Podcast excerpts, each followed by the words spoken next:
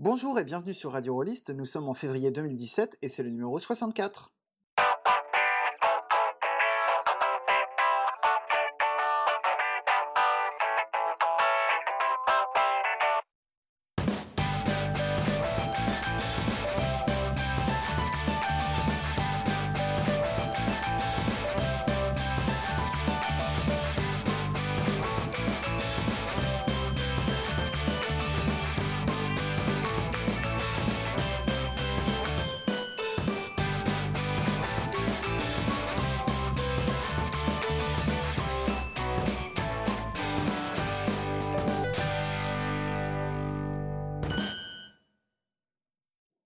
À toutes et à tous. Alors euh, me revoilà après avoir fait travailler mes euh, enfin je veux dire mes, chers collaborateurs le mois dernier. Euh, je suis de retour aux commandes en belle compagnie puisque ce soir l'émission est en compagnie de Steve et de Thomas.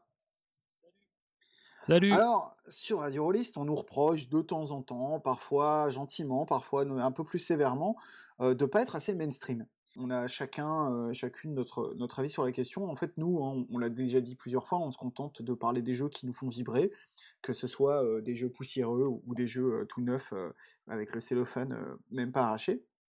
Et il se trouve que, même pas pour répondre aux critiques, mais vraiment pour suivre notre ligne éditoriale, ce mois-ci, c'est de trois jeux mainstream qu'on va vous parler, puisque Steve va nous parler des modules Pathfinder, euh, moi-même, je vais clôturer ma série sur les jeux de voyage temporel en vous parlant de Time Watch et Thomas vous parlera de Shadowrun Anarchy. Mais euh, avant tout cela et avant que vous nous laissiez des commentaires euh, du genre ouais mais attends Pathfinder c'est trop pas mainstream. Avant toute chose, c'est le coup de projecteur du mois et ce mois-ci il est signé Thomas. Ouais, alors euh, vous avez raté une super convention en Suisse à l'heure de la diffusion de ce podcast. C'était Orchidée, c'était à Lausanne. Il y avait euh, toute l'intelligentsia euh, du jeu de rôle narrativo vegan qui a fait le déplacement depuis Paris. Et bah, vous pouvez vous rattraper en fait, vu qu'en mars, les 10, et 12, 10 au 12 mars, à La Chaux-de-Fonds, en Suisse, il y a une autre convention de jeu qui s'appelle Ludesco. Et alors là, plus mainstream tumeur, vu que c'est vraiment l'énorme convention familiale blindée de jeux de plateau et tout. Mais il y a aussi du jeu de rôle. Et là, pour le coup, des fois, vous avez même du, du, local narratif au végan comme il faut, puisqu'il y avait des éditeurs notamment comme l'impromptu, éditeur des petites choses oubliées. c'est là aussi où, par exemple, j'ai testé l'agence. Et où il y a des individus peu recommandables que vous pouvez croiser, comme par exemple un certain Steve Jakubowicz. Voilà, on laisse vraiment rentrer n'importe qui à l'UDESCO. c'est doublement intéressant pour moi cette année parce qu'au-delà du, du, programme de base, il y a un énorme programme de GN euh, alors, on va pas en pleine ville euh, faire de la grosse baston à l'épée en mousse. Par contre, il y a plein de petits huis clos. Euh, souvent avec des thèmes un peu post-apocalyptiques, un peu limite carcéral, oppressant, bizarre. Donc si c'est votre cam, bah, n'hésitez pas à vous inscrire rapidement parce qu'il y a des nombres de places limités, il faut payer un petit peu plus. Et ils ont vraiment un, programme de jeu, on va dire physique au sens large, ça va de l'escape game à du loup-garou tierce-lieu en moins stupide et de la murder un peu plus classique. Quoi. Donc voilà, n'hésitez pas à aller goûter tout ça. Ça se passe du 10 au 12 mars 2017 à la Maison du Peuple à la Chaux-de-Fonds. Et accessoirement, il y a d'excellentes bières locales. Que Attends, c'est pas du tout accessoire. Je pense que c'est l'argument principal par lequel tu aurais dû commencer en fait. C'est vrai, donc ludesco.ch, euh, des bonnes bières, euh, vous aurez les liens dans les. Des bonnes bières et éventuellement vous pouvez faire un peu de jeu, mais c'est pas forcément obligé quoi. Si j'ai bien suivi. Eh ben, merci beaucoup Thomas et on enchaîne donc sans plus attendre avec la première de nos chroniques. Enfin, je dis la première de nos chroniques, mais il me semble que c'est une multi-chronique, Steve. Alors tout à fait, oui, c'est. Alors je, suis un peu. Euh, un peu intimidé par cette chronique parce que je sais que tu es prof d'anglais et donc tu m'as repris plusieurs fois sur la prononciation du jeu dont je vais parler. Hein. Il s'agit de Pathfinder. Alors c'est vrai, et là tu l'as parfaitement prononcé, mais euh, ayant moi-même battu ma coulpe euh, lorsque j'ai eu le, malheur à l'antenne de, rappeler euh, que, enfin, pardon, de, prétendre que Dogs in the Vineyard se disait Dogs in the Vineyard, suite à quoi j'ai reçu des, courriers de l'association des profs d'anglais de, France. Je, ne me permettrai des pas. Courriers bien mérités, effectivement. Donc des chiens, des chiens dans la vigne, c'est Vignard. Vignard, car c'est une exception. Oui, parce qu'évidemment, je euh, je sais plus qui en faisait la chronique à l'époque, mais je l'ai pas du tout cru et j'ai passé des heures dans Medico à, vérifier. Ah, c'était Callisto euh, qui a soutenu Mordicus euh, que c'était Vignard et qui avait raison. J'aurais, voilà. Bah oui, comme j'aurais dû savoir que Callisto a toujours raison, mais bon, écoute. Enfin, en tout cas, j'ai l'intention de vous parler de Pathfinder. Et Pathfinder, c'est donc un jeu dont on vous a déjà parlé, mais on vous en a déjà parlé il y a une éternité. Ça fait trois ans qu'on vous, en a parlé. On vous a à la fois présenté le kit d'initiation publié par Black Book Edition et la campagne en six volumes qui était L'éveil du Seigneur des Runes. Et c'était deux chroniques qui avaient été assurées par, par Jean-Baptiste, JB, qui est aujourd'hui l'un des membres du podcast anonyme dont on vous a déjà parlé, et qui est un grand spécialiste de Pathfinder. Alors moi, à l'inverse, je pense que les auditeurs qui nous écoutent depuis longtemps doivent s'en douter, je ne suis pas un grand, euh, un grand spécialiste du jeu. C'est un jeu qui était un petit peu passé euh, à côté de mes radars euh, à l'époque de sa sortie. Alors pour mémoire, Pathfinder, c'est un jeu qui est sorti en 2009, quelques mois après la quatrième édition de Donjons et Dragons. Et curieusement, c'était un jeu qui reprenait les mécaniques de Donjons et Dragons troisième édition, alors plus précisément troisième virgule cinq édition. Et donc c'est un jeu qui se posait comme concurrent de Donjons et Dragons. Et moi, à l'époque, autant j'avais pas mal pratiqué la première édition de Donjons et Dragons, autant j'avais regardé avec un peu de curiosité la quatrième édition, mais je n'avais jamais joué à Donjons et Dragons 3e ou 3.5e édition. Et donc, le, principe d'un jeu qui reprenait la troisième édition à l'époque de la sortie de la quatrième, ça me passait un petit peu, un peu à côté de mes préoccupations. Et donc, c'est un, jeu auquel je n'avais jamais joué jusqu'à très très récemment. Donc c'est un jeu un petit peu atypique par rapport à, disons, ma trajectoire individuelle, mais j'ai aussi une hypothèse plus générale sur, sur Pathfinder. C'est pour moi, enfin, je, pense en tout cas, il n'y a, aucun moyen de le vérifier puisqu'on connaît très très mal la, la population rôliste, mais je, pense que c'est un jeu qui est paradoxal dans le, paysage rôliste francophone. paradoxal pourquoi? Parce qu'il y, y a, une certitude sur ce jeu, c'est que c'est un jeu qui se vend très bien, grand succès commercial pour Black Book Edition. Mais j'émettrais l'hypothèse qu'il s'agit encore et toujours d'un jeu de niche qui est finalement pratiqué par, certes par beaucoup de gens, mais c'est à mon avis très très loin d'être une majorité.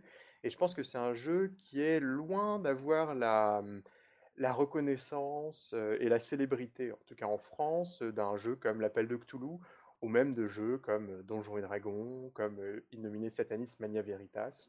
Mais, mais du coup, euh, alors, est-ce que ça voudrait dire que je me suis planté en le présentant comme jeu mainstream ou est-ce qu'on peut être à la fois de niche et eh ben, mainstream écoute, je, je, pense que c'est un succès commercial, mais c'est un succès qui repose sur une sur finalement une petite niche de joueurs très très fidèles. Alors ceci dit, euh, encore une fois, je, enfin, sur quoi je me base hein, Je me base sur le fait que c'est un jeu que je vois très très peu passer en convention. Euh, c'est un jeu dont finalement je, enfin, en croisant des, des, des, rôlistes sur Internet, finalement, je, vois assez peu de personnes qui vont mentionner spontanément euh, Pathfinder, peut-être parce que le nom est trop compliqué à prononcer, hein, parce que c'est vrai qu'on a toujours peur d'avoir un prof d'anglais qui, qui nous reprend sur la prononciation.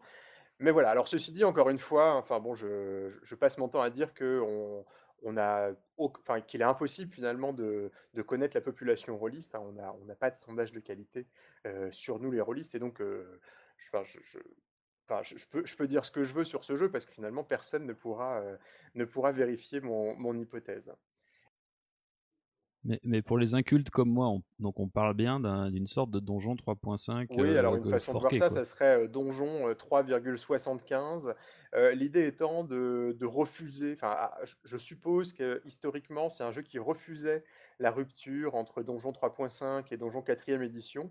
Et c'est vrai qu'il s'agissait de jeux qui étaient très très différents et donc qui cherchaient finalement à continuer à produire des, des produits sur la, même lignée que Donjons et Dragons 3.5.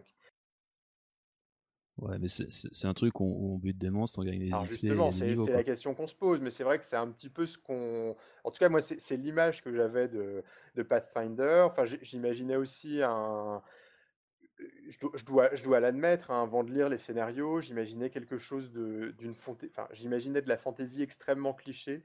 Euh, l'univers principal du jeu s'appelle Golarion, ce qui moi, enfin bon, m'inspirait que de très très mauvais jeux de mots. Oh, il y, a tellement de potentiel. C'est con qu'il n'y ait pas de cas dans le mot, par contre.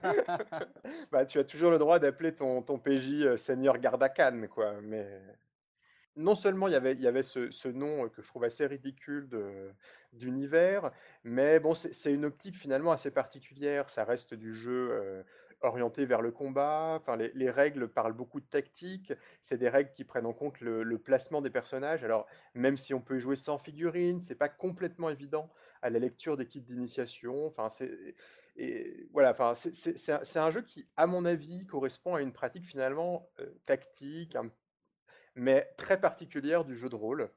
Encore une fois, euh, peut-être que 90% des auditeurs de Radio Rollist jouent à Pathfinder euh, régulièrement. Moi, je, tiens le pari, inverse. Et pourquoi j'ai finalement décidé de, m'intéresser au jeu C'est lié à un, fil, enfin un sujet ouvert sur le forum Casus non officiel, où un, certain forumiste avait fait, un certain nombre de critiques de ces modules, enfin c'est les scénarios du jeu, enfin de ses modules préférés. Donc ce forumiste c'est euh, Vault, qui est une connaissance commune de, de moi et de Com. Et... Non, Whispering. Oh, sorry Je m'étais beaucoup trop appliqué à bien prononcer Pathfinder et je me suis fait piéger par un autre mot. Ah, technique classique de prof d'anglais. Surtout que Whispering Vault, c'est un peu euh, un des jeux qui sont les, ancêtres du narrative au vegan, quoi, merde. Bah ouais. Bah voilà, je me suis dit, euh, voilà, cet homme euh, mentionne un jeu qui n'est pas mainstream pour me vendre Pathfinder. de quoi s'agit-il? Et non, et en plus, il a fait quelque chose d'assez précieux puisqu'il a fait un, grand travail d'inventaire. On mettra le lien vers les, vers les, messages concernés et il avait listé ses, aventures préférées. Et donc, depuis quelques mois, je me mets à lire beaucoup, beaucoup de, modules pour le jeu. Et j'en ai sélectionné trois, qui sont des modules de bas niveau, qui vont, me semble-t-il, me permettre de, disons, de cartographier l'esprit du jeu. Donc, ces modules, c'est un premier module qui s'appelle Feast of Ravenmoor, qui est le seul module à ne pas être traduit du lot un deuxième module qui s'appelle La corde du bourreau, qui a été traduit euh, dans un supplément qui s'appelle Le recueil d'Absalom, traduit en français donc par euh, Black Book Edition. Et enfin, le dernier de ces scénarios, c'est La conquête du Val sanglant, lui aussi traduit euh, par Black Book Edition. Donc je commence par Feast of Ravenmoor. Alors là, encore une fois, je ne sais pas si je prononce bien le Feast. Ça va, tu prononces bien le Feast. Formidable. Et ce, donc ce scénario, alors je vais, je vais commencer par ce scénario, et je pense que c'est le scénario sur lequel j'aurai le plus de choses à dire.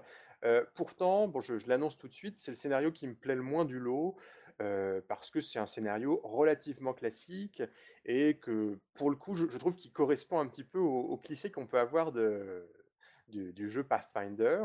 Alors, bon, j'entre quand même dans le vif du sujet en, vous donnant le pitch du scénario. C'est un scénario qui va amener les personnages joueurs euh, qui sont des, PJ, je crois, de niveau 1. Et ça, va les amener à visiter un petit village euh, isolé euh, en pleine campagne de Golarion. Et pourquoi est-ce qu'ils vont visiter ce village? Parce que c'est un village où un percepteur d'impôts s'est rendu quelques mois avant leur arrivée et il n'est jamais revenu. Et donc, donc les, les, PJ arrivent dans ce village et ils vont, euh, disons, mener l'enquête. Et évidemment, euh, c'est un village qui a l'air bien sous tous ses rapports, mais qui en fait ne l'est pas du tout. Il se passe tout un tas de choses euh, extrêmement, enfin, disons, pas très. alors, le terme catholique n'est pas le bon terme, puisqu'on est dans un univers de fantaisie, mais disons des choses qui, qui tiennent à la sorcellerie. C'est pas très golarionien, quoi. C'est pas très golarionien, effectivement. Alors, quelques remarques sur ce scénario. Il y a plus, enfin, c'est l'un des premiers scénarios du lot que j'ai lu, et il y a beaucoup, beaucoup de choses qui m'ont frappé, et c'est des choses qui m'ont frappé dans, la quasi-totalité des scénarios. Donc, c'est des choses que je repère dans ce scénario, mais qu'on peut trouver en fait dans la quasi-totalité de la production, euh, en tout cas de la production que j'ai pu lire pour le jeu. Euh, la première chose qui frappe, c'est la présence euh, extrêmement régulière de combats. Euh, l'univers de Golarion est un univers où on se bat beaucoup et les scénarios de Pathfinder sont des scénarios avec énormément de rencontres contre des ennemis. Alors, petite anecdote, la première scène du village amène les personnages joueurs en plein milieu de la, de, la place du village de Ravenmoor. Et qu'est-ce qui leur arrive? Je vous laisse deviner. Ils se font attaquer. Oui, ils se font attaquer et ils se font pas attaquer par n'importe quoi comme ils se font attaquer par un moustique géant, un stirge plus précisément. Ah ouais, quand même, d'accord. Voilà, et donc ça, commence déjà, ça, met un petit peu dans l'ambiance pathfinderienne. Parce que la, la, ville est dans les zones euh, tropicales de, de Golarion Eh bien, écoute, pas, du, tout? Spoiler, si vous avez l'intention de jouer ce scénario. Euh, Attention, jingle spoiler, Et en fait, ce, ce, moustique géant est un animal de compagnie. C'est l'animal de compagnie d'un gamin d'une dizaine d'années. Et donc, il, a cet animal de compagnie très très agressif et donc euh, qui va sauter à la gorge des, des PJ dès leur arrivée. Alors, en réalité, la meilleure réaction possible pour les joueurs, c'est de ne pas combattre, c'est de se contenter de, de, se défendre pendant quelques tours. Sinon, ils vont se retrouver à. enfin, ils vont pas réussir à gagner la, confiance de ce, de ce jeune PNJ. Et alors, enfin, cette scène m'a beaucoup fait rire à la lecture. Enfin, moi, je, me suis imaginé dans un univers plus contemporain. C'était un petit peu l'équivalent de j'arrive dans une nouvelle ville et je me fais attaquer par un caniche. Et ça m'a rappelé une chose, ça m'a rappelé ce que j'avais pu lire sur le catch avant de préparer ma, chronique de World Wide Wrestling, puisque euh, dans le catch, euh, on a un univers où il y a énormément d'histoires qui sont racontées autour du ring. Euh, donc il y a plein de rivalités entre les catcheurs, il y a plein d'histoires d'adultère, d'histoires de, jalousie. Mais finalement, quand on commence à... Enfin, tous les arcs narratifs vont se terminer par une grosse baston. c'est le principe du catch. Et finalement, j'ai envie de faire un parallèle avec l'univers de Pathfinder, parce que l'univers de Pathfinder, quoi qu'il arrive, quels que soient les enjeux, narratifs, ça va déboucher sur un combat. Et là, l'enjeu narratif, c'est quoi? L'enjeu narratif, c'est est-ce que les PJ vont gagner la confiance de ce, de ce jeune enfant? Et ça, ça pourrait être réglé par une discussion, ça pourrait être réglé par, euh, je ne sais pas, euh, par euh, un test de compétences pour réparer une planche en bois ou une table. Et là, non, pas du tout on est dans Pathfinder, et cet élément va donner lieu à un affrontement, à un premier combat contre un, caniche géant.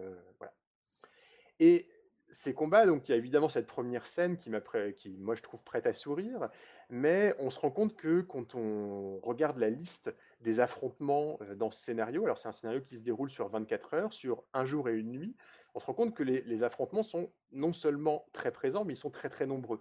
On a, je pense, bien 5, 6, peut-être 7, 7 combats que les PJ vont devoir mener pendant ces 24 heures. Et il y a, y a même un élément qui m'a beaucoup amusé dans la rédaction du scénario, c'est qu'à un moment, on a un encadré où l'auteur se préoccupe de questions de, des ressources que les PJ vont avoir, enfin, enfin que, les, que les PJ auront à, leur disposition. Donc ces ressources, c'est les points de vie, c'est leurs munitions, c'est leurs points de magie. Et on a un encadré où l'auteur va dire attention, il faut avoir conscience que le scénario, il est pensé, euh, il est pensé pour que les personnages joueurs se reposent entre la journée et la nuit euh, pour pouvoir euh, récupérer toutes leurs ressources.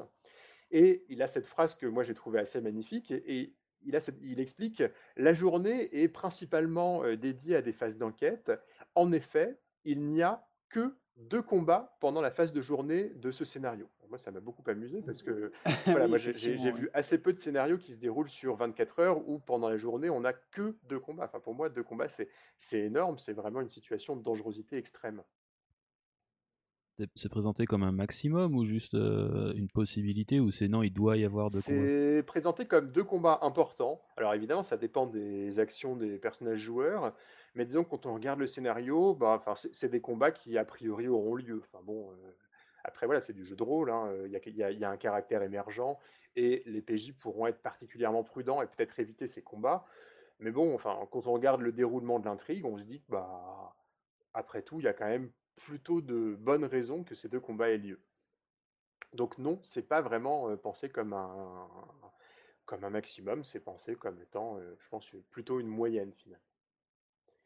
Et donc ça c'est ce premier élément, hein, mais bon c'est un élément qui est vraiment frappant dans la totalité des scénarios de, Pathfinder, même par rapport à d'autres jeux de medieval fantasy. Enfin, on a énormément de combats et on a des rencontres qui sont très très fréquentes et qui sont parfois des rencontres mineures. En fait, c'est un jeu où les combats vont plutôt chercher à dégrader progressivement les ressources des personnages joueurs et on a finalement que très très peu de combats qui sont des, combats avec une grosse importance narrative.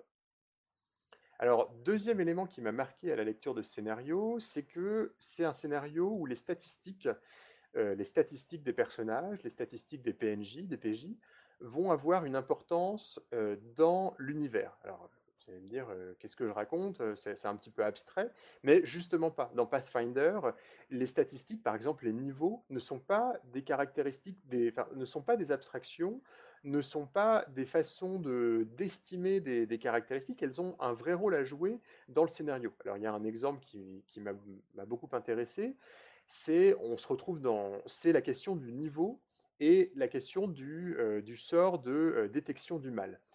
Euh, dans l'univers de Pathfinder, on a des sorts qui permettent de détecter les personnages qui sont chaotiques mauvais. Et évidemment, dans le scénario Fist of Ravenmoor, on a beaucoup de PNJ qui sont chaotiques mauvais et qui sont cachés à l'intérieur du village. Et en fait, euh, on pourrait avoir l'impression, en lisant le scénario, qu'il va suffire aux personnages joueurs de lancer des sorts de détection du mal pour résoudre l'intrigue. Et en fait, pas du tout. Et alors pourquoi? Parce que le sort détection du mal ne fonctionne pas sur les personnages de niveau 1. Et c'est un détail, mais c'est un détail que j'ai trouvé extrêmement intéressant parce que finalement, euh, c'est l'éternel débat en jeu de rôle. Est-ce que le système a de l'importance? Et il y a une réponse qui est très, très apportée, qui est très très claire dans l'univers de Pathfinder et dans les scénarios de Pathfinder. La réponse c'est oui. Le, système a de l'importance puisqu'il y a en fait tout un tas de, liens entre les statistiques des personnages joueurs, des PNJ et des éléments d'intrigue, des éléments d'écriture de scénario. En fait, le, scénario est pensé, enfin la, la création du scénario est pensée par rapport au système de jeu, au système de magie, au système de combat, au système de repos. Et l'univers même de Pathfinder est en fait un univers qui est traduit dans ces, mécaniques. Alors, ceci dit, voilà, enfin, Fist of Ravenmoor, c'est un scénario qui nous permet pas mal d'illustrer les particularités du jeu de rôle Pathfinder, mais la question que qu'on peut se poser, hein, c'est pas unique, finalement le, notre auditeur qui se pose la question est-ce que je dois acheter ce scénario se demande pas s'il illustre bien les caractéristiques du jeu, il se demande est-ce que c'est un bon scénario? Et là, j'aurais une réponse qui est un petit peu mitigée. Ma réponse c'est oui, c'est un scénario sympathique, mais que je ne trouve pas extraordinaire. Alors pourquoi? Parce que c'est un scénario qui récupère finalement des ficelles scénaristiques qui sont intéressantes mais un petit peu usées. C'est un scénario qui envoie les joueurs dans une communauté et qui va placer cette communauté dans une situation de tension euh, parce qu'une partie de ses membres commettent des actions répréhensibles. Alors, c'est une thématique qui est extrêmement intéressante. Hein, avec une thématique pareille, on peut écrire des dizaines et des dizaines de scénarios. On peut même écrire des jeux entiers sur la thématique de la gestion d'une communauté. Enfin, finalement, cette question de la communauté qui va se désagréger, c'est euh, la thématique de jeux de rôle entiers comme Beyond the Wall, comme Dogs in the Vineyard, ou même comme euh, Apocalypse World. Et il me semble que Fist of Ravenmoor réutilise cette thématique, mais de façon un petit peu fade, au sens où l'univers de la ville de Ravenmoor correspond un petit peu à l'image que vous pouvez avoir de n'importe quelle communauté isolée dans un univers médiéval fantastique. Il y a, y a me semble-t-il, rien qui, esthétiquement, ou même qu'en termes d'organisation sociale, ne ressort particulièrement de, ce scénario. Alors, euh, je pourrais donner un contre-exemple de, de bonne façon d'écrire un scénario basé sur une communauté. Alors, ça va être un peu du copinage. Euh, la dernière fois que j'ai joué un scénario qui était basé sur... Euh, sur, sur l'arrivée des PJ dans une communauté un peu mystérieuse. C'était un scénario de Cédric Ferrand pour La Lune et 12 Lotus. C'est un scénario qui s'appelait Laissez venir à moi les petits enfants. Et c'est un scénario très court, mais qui euh, faisait arriver les, les, personnages joueurs dans une communauté qui avait une grande particularité en termes de tradition. C'était un village qui séparait les hommes et les femmes. Ils vivaient dans des logements séparés, ils mangeaient séparément, etc. etc. Alors on ne révélera pas euh, la chute de ce scénario, mais finalement, cette seule particularité anthropologique de la communauté euh, donnait beaucoup de couleurs au scénario et euh, créait des interactions intéressantes. Là, dans le cadre de ce scénario, j'ai quelque chose qui correspond un petit peu au cliché que je peux avoir de Pathfinder, à savoir un scénario très carré, bien rédigé, simple à jouer, mais qui ne sort pas particulièrement du lot par rapport à ce qu'il nous promet. Donc voilà un premier scénario, Fist of Ravenmoor.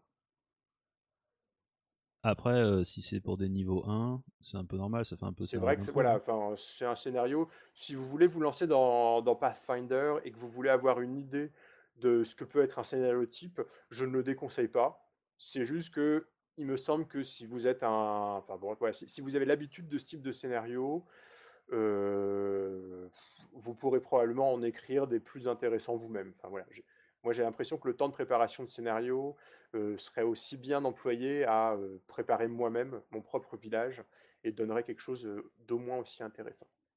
Alors, ceci dit, les deux autres scénarios dont je vais vous parler sont des scénarios qui me semblent plus intéressants et pour des raisons assez différentes. Alors, le deuxième scénario, c'est un scénario qui s'appelle La corde du bourreau et c'est aussi un scénario qui s'adresse à des personnages de niveau 1. alors, et il a un pitch qui, vous allez le voir, est un peu. Bon, c'est un pitch qui est un peu over the top, c'est un peu un pitch de série B, mais en même temps, c'est un pitch qui est vraiment très intéressant, puisque les PJ se retrouvent drogués et kidnappés et il se réveille avec un grand nombre de, PNJ à l'intérieur d'une cour de justice qui est tombée en ruine. Et ils vont se retrouver attaqués par un fantôme qui va peu à peu chercher à tuer l'ensemble des personnes qu'il a kidnappées.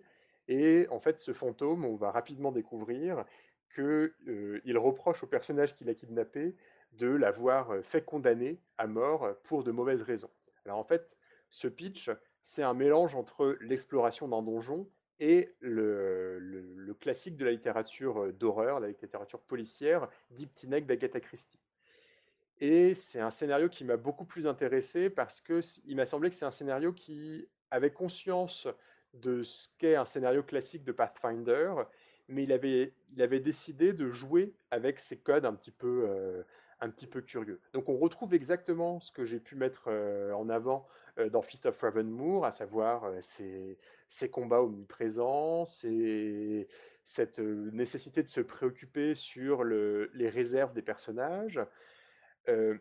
mais en même temps, on a un scénario qui va mêler deux, qui va mêler deux façons de jouer. Ça va, mêler, la façon de jouer d'un jeu d'enquête, puisque les personnages joueurs et les joueurs vont devoir comprendre ce qui s'est déroulé, vont devoir comprendre qui est le véritable meurtrier, pour pouvoir se sortir de cette situation et pour pouvoir combattre contre le fantôme. Donc finalement, c'est à la fois un scénario de donjon où on a ajouté une grosse dimension d'enquête et un scénario d'enquête qui, euh, qui se déroule dans un donjon finalement.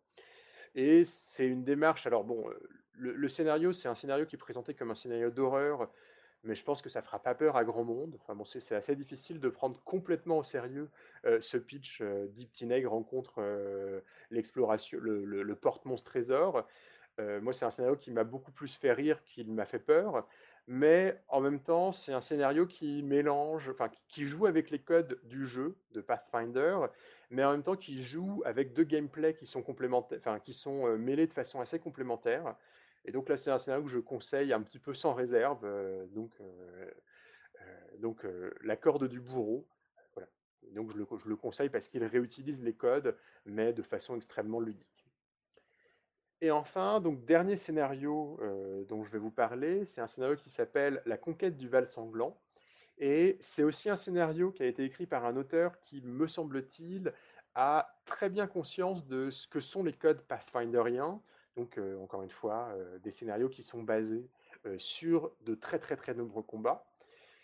Et il va utiliser ces codes qui, enfin, il va utiliser ces codes qui sont un petit peu particuliers, mais pour les transporter dans un cadre de jeu où ces codes ne, passent, ne paraissent pas du tout artificiels. Alors que va faire donc la conquête du Val sanglant? Ben, En fait, la conquête du Val sanglant va, mettre, va, donner une mission militaire au PJ et les PJ vont avoir un mois pour mener une petite troupe et pour pacifier un, Val qui est envahi par un certain nombre d'ennemis. Alors on ne va pas révéler exactement ce qu'est-ce qui va attendre les PJ, mais il y a une dimension tactique qui est une dimension tactique dans ce scénario et il y a en plus une dimension disons un petit peu macro. Enfin, on n'est pas dans un, on n'est pas dans un scénario où on va juste se préoccuper de gérer le groupe de personnages joueurs. On est dans un scénario où on va devoir gérer une petite garnison et où on va devoir gérer la construction d'une route qui va devoir traverser un val. Et c'est un scénario qui va se dérouler sur un mois entier de conquête. Et c'est un scénario que je trouve vraiment très bien fait. c'est un scénario qui a beaucoup d'idées de, mécaniques extrêmement qui sont très simples à implémenter, mais qui sont assez intelligentes, notamment des mécaniques de points de, points d'achèvement. il y a tout un tas d'objectifs secondaires que les PJ vont pouvoir ou non réussir. Donc, par exemple, réussir à construire la route rapidement, affronter un certain nombre de PNJ, sauver un certain nombre de PNJ alliés, etc. etc. Et le, scénario va demander aux joueurs de planifier euh, leur, euh, leur, opération militaire, de faire des choix tactiques, de euh, privilégier un certain nombre d'urgences par rapport à d'autres, etc. etc. il y a une très très jolie ambiance dans ce, dans troisième scénario. alors, c'est un scénario qui se présente comme un bac à sable, mais qui, quand on regarde de, plus près la structure du scénario, est en fait un, trompe-l'œil. Enfin, en fait, ce scénario, c'est un bac à sable, pas en trompe-l'œil, sur un scénario qui est relativement linéaire.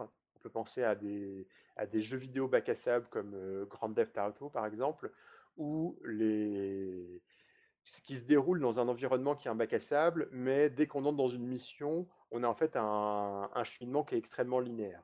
Là, c'est un petit peu pareil dans ce scénario. Dès qu'on s'intéresse à, un élément d'intrigue, on va entrer dans une succession d'événements qui sont très très linéaires, mais en même temps, ça fonctionne très bien.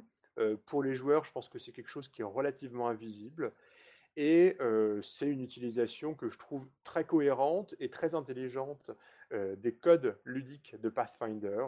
Et donc voilà, c'est un deuxième scénario. Enfin, c'est ce troisième scénario et avec le deuxième, c'est le scénario que je conseille le plus dans ces trois scénarios. Mais, mais moi, j'ai quand même l'impression, là, toute cette histoire, que ça, sent un peu le, le, plaisir coupable, je tradis, tout ça, blablabla, quoi. Hein non, mais sérieux, c'est, c'est, t'as fait ça par curiosité intellectuelle, ça donne envie de le jouer, t'es content d'avoir appris sur euh, euh, ce qui existait dans le scénario de Pathfinder, c'est quoi ton, au-delà des qualités intrinsèques des trois trucs, est-ce que t'en, en retires toi? Est-ce que ça te donne envie de, tester? Est-ce que ça te confirme un peu ce que tu penses Alors oui, alors, bon, alors, si je l'ai testé, je dois l'avouer avec un autre système de jeu. Donc c'est, enfin, j'ai testé le deuxième scénario, euh, la corde du, la corde du pendu. J'avais un petit souci avec le système de jeu, c'était que, enfin bon, c'est, un souci de statisticien. J'ai pas fait des, simulations extrêmement poussées, mais j'avais un petit peu peur que les PJ se fassent un petit peu ritamer par les, par les créatures euh, au niveau 1, parce que bon, c'est un c'est un souci, bon, je fais un encadré, mais c'est un, un, souci d'équilibrage assez classique dans les jeux qui ont des progressions linéaires de, des points de vie. C'est que souvent, euh, les personnages de bas niveau, y a, ils sont extrêmement soumis à l'aléa. Finalement, comme on a très très peu de PJ, euh, la moindre, le, enfin, le, moindre échec critique ou la moindre réussite critique d'un ennemi au jet de dégâts se paye assez cash. Bon, voilà. Euh, alors, ceci dit, moi, c'est des scénarios que je trouve assez amusants. Et ce que je trouve vraiment amusant, c'est que finalement, ce que je trouve vraiment rigolo, c'est qu'ils répondent à des attentes extrêmement précises, finalement, du joueur de Pathfinder, à savoir des, situations tactiques, euh, un, enchaînement de combats. Mais en même temps, euh, il y a énormément de scénarios qui sont produits par le jeu, et on voit que les, enfin, on voit que les, les auteurs de ces scénarios, ils vont être créatifs dans les interstices. Enfin, ils vont se dire, euh, je dois respecter un cahier des charges assez précis, je dois, respecter un certain nombre de contraintes euh, de jeu, de contraintes ludiques, mais comment est-ce que je vais pouvoir euh, jouer avec ces contraintes? Comment est-ce que je vais pouvoir innover et, et, proposer des aventures qui, qui n'ont pas l'air répétitives? Et autant le premier scénario, c'est typiquement ce que je ne recherche pas vraiment dans le jeu, dans le jeu de rôle. Autant les deux autres, voilà, c'est des scénarios que je trouve très très amusants. Alors ceci dit, c'est ouais, alors c'est peut-être un, plaisir coupable au sens où c'est un plaisir d'initier. Enfin, peut-être que si j'apprécie le scénario La corde du bourreau, c'est parce que je me dis c'est rigolo. Il va récupérer des codes de des codes de jeu qui correspondent à une certaine pratique du jeu de rôle et il va les les mixer à l'univers d'Agatha Christie. Enfin, il y a un petit côté qui, est, un peu bizarre, qui est un peu qui a quelque chose d'un petit peu improbable et qui, qui, me plaît un petit peu par sa dimension un petit peu, euh, voilà, un, petit peu référentielle, peut-être. Et, s'il y a des gens qui ont envie de s'y mettre mais qui sont pas forcément à fond dans le combat euh, tactique, tout ça, ou même juste dans le combat tout court, est-ce que tu penses qu'à part le premier, euh, ils sont faisables avec, je sais pas moi, plus de, négociations, Alors, de roleplay Il y a de la négociation. Enfin, le fait d'avoir des combats n'empêche pas, enfin, ne, ne, force pas de ne, force pas de combattre à mort à chaque combat. Typiquement, dans le deuxième scénario, donc, la corde de pendu, il y a de grandes chances que les, les joueurs soient amenés à négocier avec les PNJ, à les rassurer, à les calmer, voire à, se poser la question qui va se sacrifier pour le groupe. Alors je ne révélerai pas exactement les, ressorts, mais voilà, enfin, c'est pas parce qu'il y a beaucoup de combats et beaucoup de rencontres, beaucoup d'affrontements qui sont proposés dans un scénario que ces combats ne proposent pas de roleplay. Après, voilà, il faut, il faut soit aimer, enfin voilà, il faut quand même être intéressé soit par l'aspect un petit peu tactique, soit être prêt à faire des gros, un gros travail de, toilettage en tant, que, en tant que meneur de jeu pour supprimer des combats qu'on peut trouver un peu redondants. Enfin, ça c'est, enfin, moi j'ai tendance à, considérer qu'un bon combat, c'est un combat où il y a une vraie inquiétude de, la part des, joueurs et où il y a des, enjeux narratifs très très forts. Euh, pour moi, pour obtenir ça, il faut, à mon avis, enlever beaucoup beaucoup de combats dans les scénarios euh, officiels de Pathfinder. Et euh, ça, implique un, retravail un petit peu, peut-être un, petit peu fastidieux si on n'aime pas plonger un peu les mains dans le cambouis. Bah, merci Steve pour ce bref passage sur le, divan rolliste d'une part, et puis pour euh, ton, analyse de ces trois modules. Euh, et ben c'est à mon tour à présent et moi je vais vous causer de Time Watch pour euh, conclure donc cette série sur les, jeux de rôle sur le voyage temporel que j'avais entamé il y a déjà bien longtemps. Time Watch c'est un jeu de Pelgrim Press qui est motorisé par Gumshoe qui est sorti en novembre 2016 il me semble euh, mais qui avait été euh, auparavant euh, financé participativement en février 2014. Donc il y a eu quand même deux ans et demi de développement, ce qui est, un, bon score, je crois qu'on peut le dire. et donc évidemment la question, enfin une des questions qu'on peut se poser, c'est est-ce que cette attente de deux ans et demi en valait la chandelle? Alors, je vais pas faire dans le suspense en mousse. Pour moi, Time Watch, enfin, l'attente en valait clairement la chandelle. Et pour moi, Time Watch, c'est sans doute, à, mes yeux, le meilleur jeu de voyage temporel sur le marché actuellement. Voilà, je j'ai pas peur de, mettre ce superlatif-là sur la table directe. Alors attention, hein, ça ne veut pas dire qu'il n'y a aucun défaut. Évidemment, il a des défauts, j'en parlerai tout à l'heure. Mais disons que dans la niche du, des jeux de rôle de voyage temporel, pour moi, il occupe la première place. Et s'il occupe cette première place, c'est surtout grâce à son contenu, d'aucuns diraient son, fluff, il me semble, qui est extrêmement riche et modulable. alors, le principe de base, c'est qu'en fait, dans Time Watch, on incarne des agents de l'agence du même nom, donc une agence qui s'appelle Time Watch, c'est pratique. C'est une agence dont le QG se situe en fait une seconde avant le Big Bang, juste avant le Big Bang, dans une citadelle imprenable, donc qui est on va dire un peu à, la fois hors de l'espace et hors du temps. Euh, euh, euh, ah, Time Watch a des informateurs et des, balises scientifiques, on va dire, un peu partout sur le, continuum temporel, sur toute l'histoire de la planète Terre. Et donc en fait, dès qu'elle a des informateurs ou dès que ces balises détectent un, changement imprévu, eh ben, elle envoie ses agents en mission, ses agents étant évidemment les PJ, puisque en fait le credo de l'agence Time Watch, c'est qu'il existe une seule ligne temporelle et qu'il faut la respecter à tout prix. Donc tout changement doit être corrigé. Alors c'est un peu le pitch de, Continuum hein, dont je vous avais parlé plutôt en mal la dernière fois. Sauf qu'il y a une grosse différence, c'est que les missions de Time Watch sont éminemment plus cool. on n'est pas comme dans Continuum où il faut respecter le continuum sur un, bloc d'immeuble. Euh, parce que euh, machin euh, a fragué trop tôt ou je sais pas quoi. Là, quand même, je vous donne le, on va dire le, synopsis des trois scénarios du livre de base pour vous donner un exemple de la, coolitude des scénars. Il y a un scénar qui est clairement fait d'ailleurs comme un, scénar d'intro et qui est au jeu et qui est, extrêmement bien fait pour ça, dans lequel les PJ sont envoyés à Milia Earhart alors qu'ils ont tout un tas d'ennemis à leur trousse. Il y en a un où ils vont devoir enquêter au 23e siècle sur un type qui s'amuse à s'insérer en peinture dans des toiles de maître. donc c'est-à-dire que c'est un espèce de photobombe en peinture, quoi. Et puis, il y en a un qui a, entre autres, sans doute la meilleure scène d'intro du monde.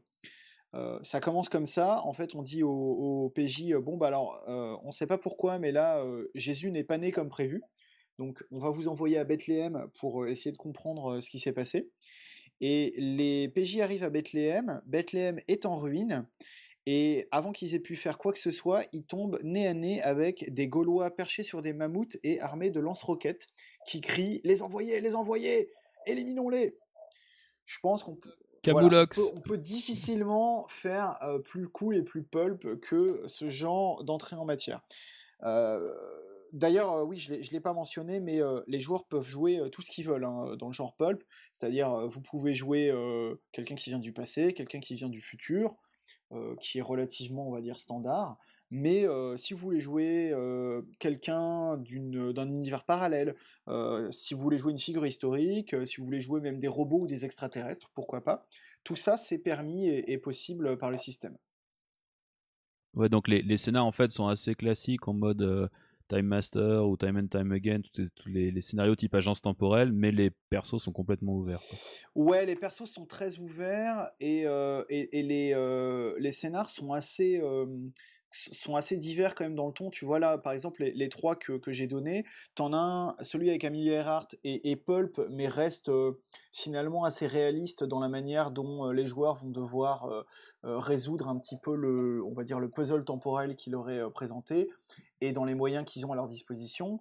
celui qui se passe dans le futur avec le, le photobomb est clairement un scénar d'enquête, c'est-à-dire que il y, a vraiment un côté, voilà, on va mener l'enquête, on va aller essayer de découvrir les motivations de ce type, etc.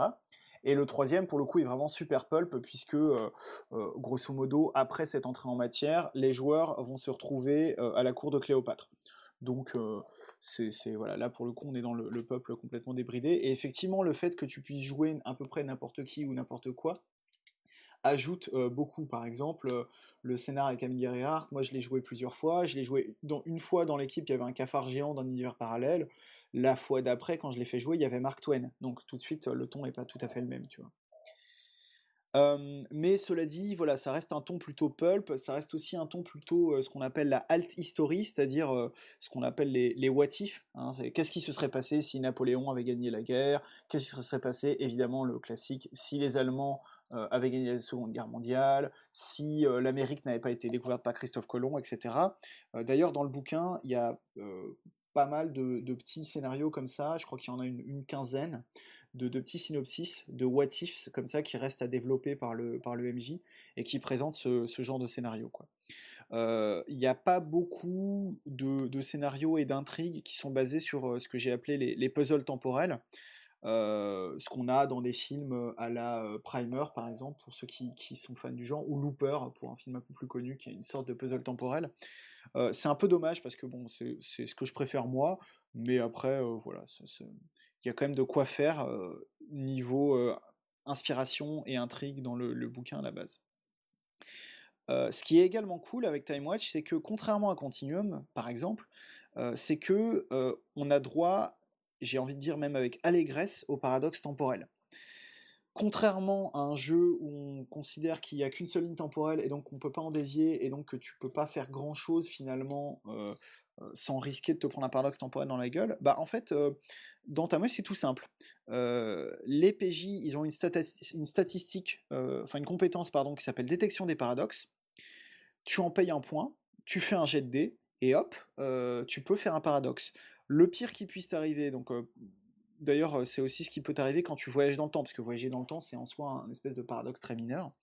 Euh, je ne l'ai pas dit, mais les agents ont, tout, un, tout un équipement, donc leur machine à voyager dans le temps, qui ressemble à une espèce de guidon de vélo.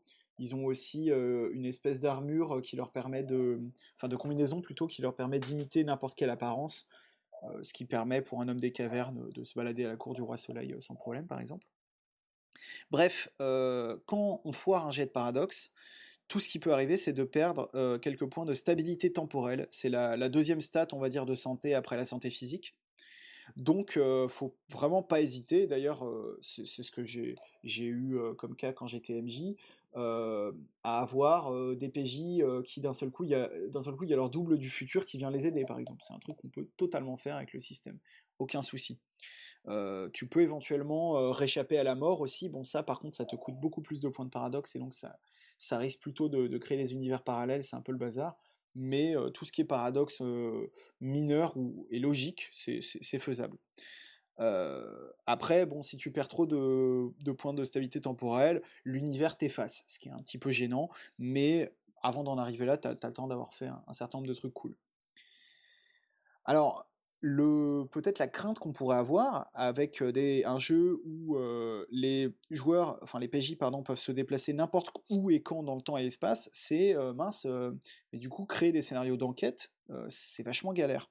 Parce que bah, c'est vrai, si par exemple on prend le pitch de base du scénario d'enquête, il y a eu un meurtre dans un hôtel par exemple, et bah là, les joueurs vont dire bah, pas de souci, on remonte 5 minutes avant le meurtre, avant le crime, on arrête le type avant l'acte, pardon, on va avoir un léger paradoxe, mais bon, on fait quelques jets de dés et c'est bouclé, et, voilà, l'enquête est réglée.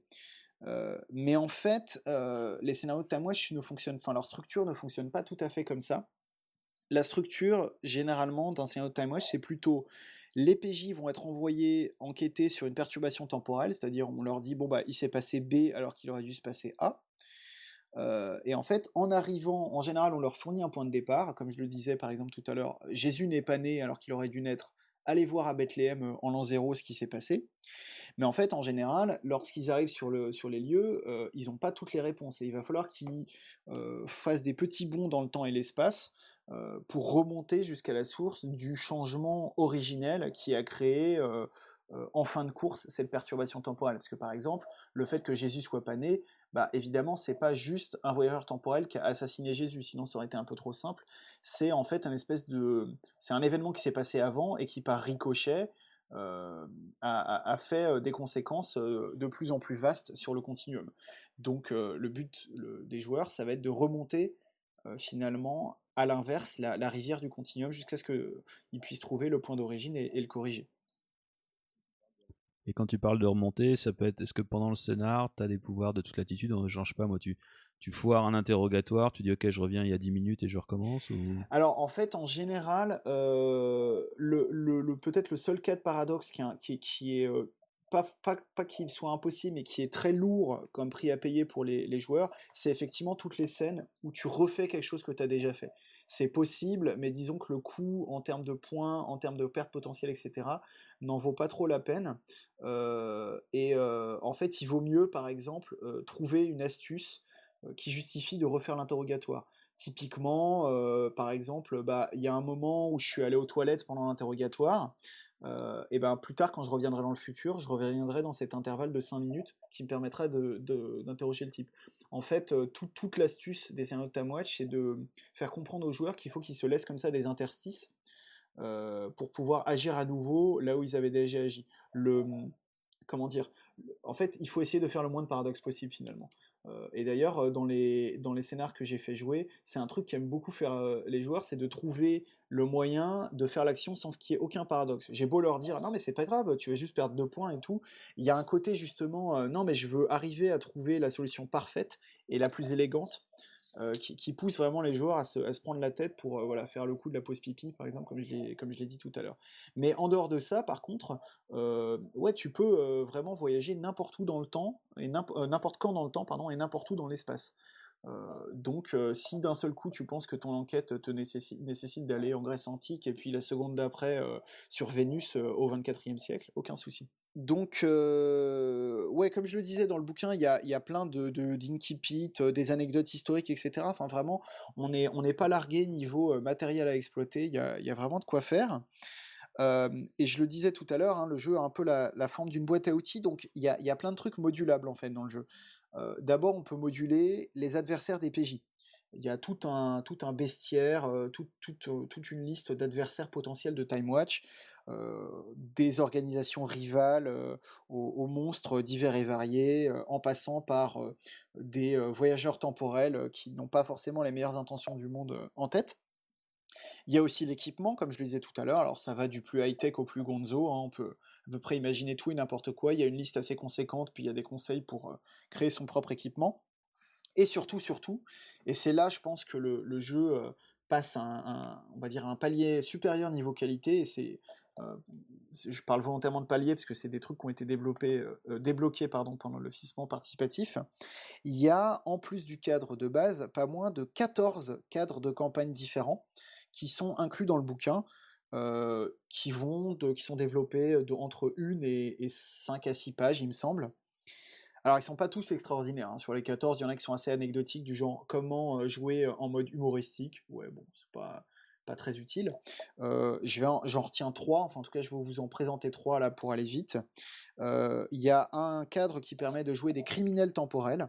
Alors les criminels temporels, ils peuvent plus se déplacer dans, le, dans l'espace, ils peuvent se déplacer uniquement dans le temps. Donc il faut qu'ils fassent très attention de l'endroit à partir duquel ils se, se déplacent. ça, j'ai fait jouer ce cadre plusieurs fois, ça marche très très bien. En fait, c'est en fait, c'est bah, c'est tout, tout, à fait ça. il y a aussi joué dans un cadre cthulhuesque, au lieu que les, les joueurs les PJ pardon, euh, soient des, agents d'un truc super puissant, ce sont en fait des investigateurs qui se déplacent dans le, dans le temps en projetant leur esprit euh, dans des corps du passé. Euh, et évidemment, ils doivent se battre contre des chiens de Tindalos et tout ce genre de choses. alors, il y a un, mode pour jouer dans une série de mondes parallèles qui est assez cool. Et puis après, en vrac, il y a un cadre pour jouer une guerre temporelle, pour jouer des gens qui sont rebelles à Time Watch. Ça, ça marche pas mal aussi, j'ai pu le tester. on peut jouer à la Code Quantum, effectivement. On peut jouer à la Doctor Who. Enfin, grosso modo, je pense que, quelle que soit votre saveur de voyage temporel favorite, Time Watch peut le faire, en gros. Plus ou moins bien, mais en tout cas, ils peuvent le faire. Je dois préciser que j'ai testé le jeu tel Callisto, euh, avec plus d'un an et, je crois à peu près une vingtaine de parties dans les pattes. Donc euh, je peux, je pense, euh, assez fidèlement parler de ses forces et ses faiblesses. Alors, ses forces, je viens de les mentionner, hein, c'est un jeu qui est très souple, qui permet de faire à peu près n'importe quoi autour du voyage temporel sans que les mécaniques qui en découlent soient trop lourdes ou qu'elles soient trop limitatives pour les joueurs. Euh, enfin, vraiment, euh, j'ai testé beaucoup, beaucoup de, différents euh, cas de figure et il n'y a aucun souci pour les gérer. après, sa faiblesse principale, bon, je suis désolé de le dire, c'est pour moi le système Gumshoe. Alors, attention, hein, je, je, suis pas, c'est pas tout à fait pour les raisons que Steve avait exposées lors de sa charge contre la gamme. Ouh là là, que, que n'as-tu pas dit? Ah non mais bravo là, entre le retour euh, du, du JDR tradi honteux et maintenant le retour du gumshoe bashing, euh, vraiment quoi. Ah, l'épisode troll, on, leur vend... Putain, on leur vend un épisode euh, mainstream friendly et voilà quoi. Ah, bravo, bravo. On vous a bien eu et vous verrez dans la chronique de Shadowrun Anarchy, en fait Thomas B dira qu'il faut jouer, gérer en freeform Alors Shadowrun c'est pas mal, mais le fait d'avoir des elfes, c'est quand même un peu, un peu kitsch. c'est ça, c'est non, en fait, moi j'ai pas forcément une dent contre son système d'enquête. Je trouve qu'il tourne assez bien d'ailleurs hein, dans les, les scénars que j'ai que j'ai pu gérer. en fait, pour moi, le problème c'est que Time Watch est pas un jeu 100% enquête, ou en tout cas est moins un jeu d'enquête que peut l'être par exemple Trail of Cthulhu il y a quand même une grosse partie action dans, Time Watch. il faut savoir que quand même dans les ennemis principaux des PJ, il y a ce qui s'appelle des sophosaures, qui sont des dinosaures qui viennent d'une réalité alternative où l'astéroïde n'a pas touché la Terre, et donc ils ont évolué en une race intelligente. Et le problème, c'est que Time Watch a fini par rectifier cette situation, et donc forcément, ces sophosaures n'aiment pas trop Time Watch, mais ça reste des gros dinosaures super puissants. Donc euh, clairement, quand on les rencontre, euh, c'est baston tout de suite. Quoi. Et le truc, c'est que, et d'ailleurs, c'est euh, dit, enfin comment dire, c'est posé tel quel dans les scénars officiels, puisqu'il y a une campagne qui est sortie qui s'appelle Behind Enemy Times, une campagne de six scénarios, qui est très très bonne, mais le problème, c'est que c'est son dernier scénario qui est en fait une énorme baston, mais c'est vraiment que ça quasiment, le scénar et le problème, c'est que, bon, ben, en, faisant une baston avec le système Gumshoe, c'est très répétitif, quoi. D'autant plus que si on joue by the book, les ennemis sont beaucoup plus balèzes que les PJ, donc il va falloir tricher un peu pour laisser une chance aux joueurs. Enfin, voilà, c'est pas choquant en soi que le système Gumshoe soit maladroit pour le combat, puisque c'est pas ce qu'on lui demande à la base, mais c'est plus gênant quand en fait le jeu qui m'autorise, c'est-à-dire en l'occurrence Time Watch, voilà, veut absolument gagner, enfin l'utiliser sur les deux tableaux. Quoi. Donc il y a peut-être une légère inadéquation du système par rapport à ce que le, jeu propose, ou alors il faut s'assurer quand vous faites, que, quand vous jouez des scénarios ou que vous en écrivez, voilà, de rester plus sur le côté enquête que le côté baston, ce qui vous empêche de, de mettre en scène certains adversaires. Est-ce qu'on peut faire des trucs rigolos pendant les combats, du genre revenir dans le temps et tuer le grand-père de notre ennemi?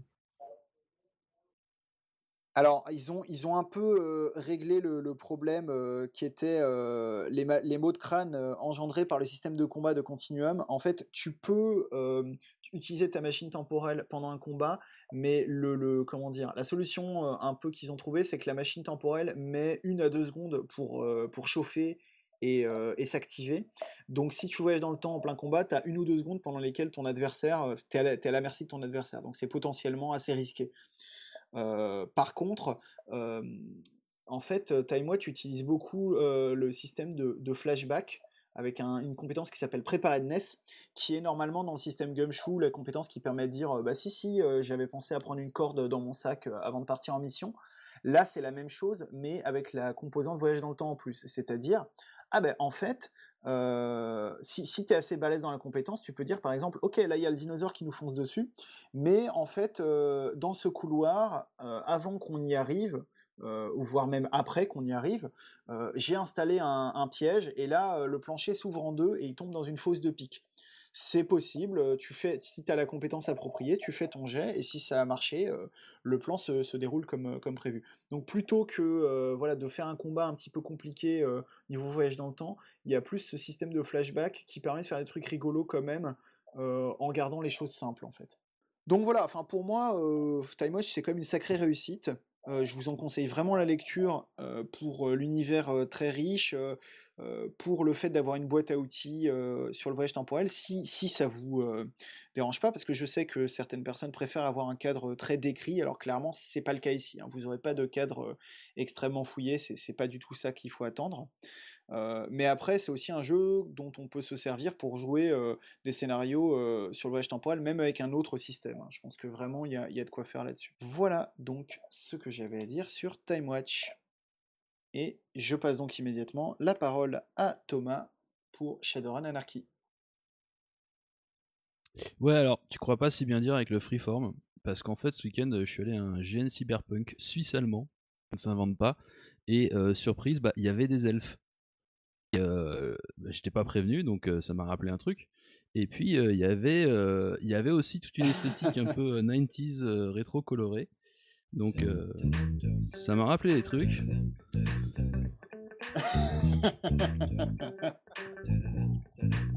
Au début des années 90, je me souviens des soirées où l'ambiance était chaude et les mecs rentraient, yeux interfacés, le regard froid. Ils scrutaient la salle en griffe en chrome implanté dans le bras.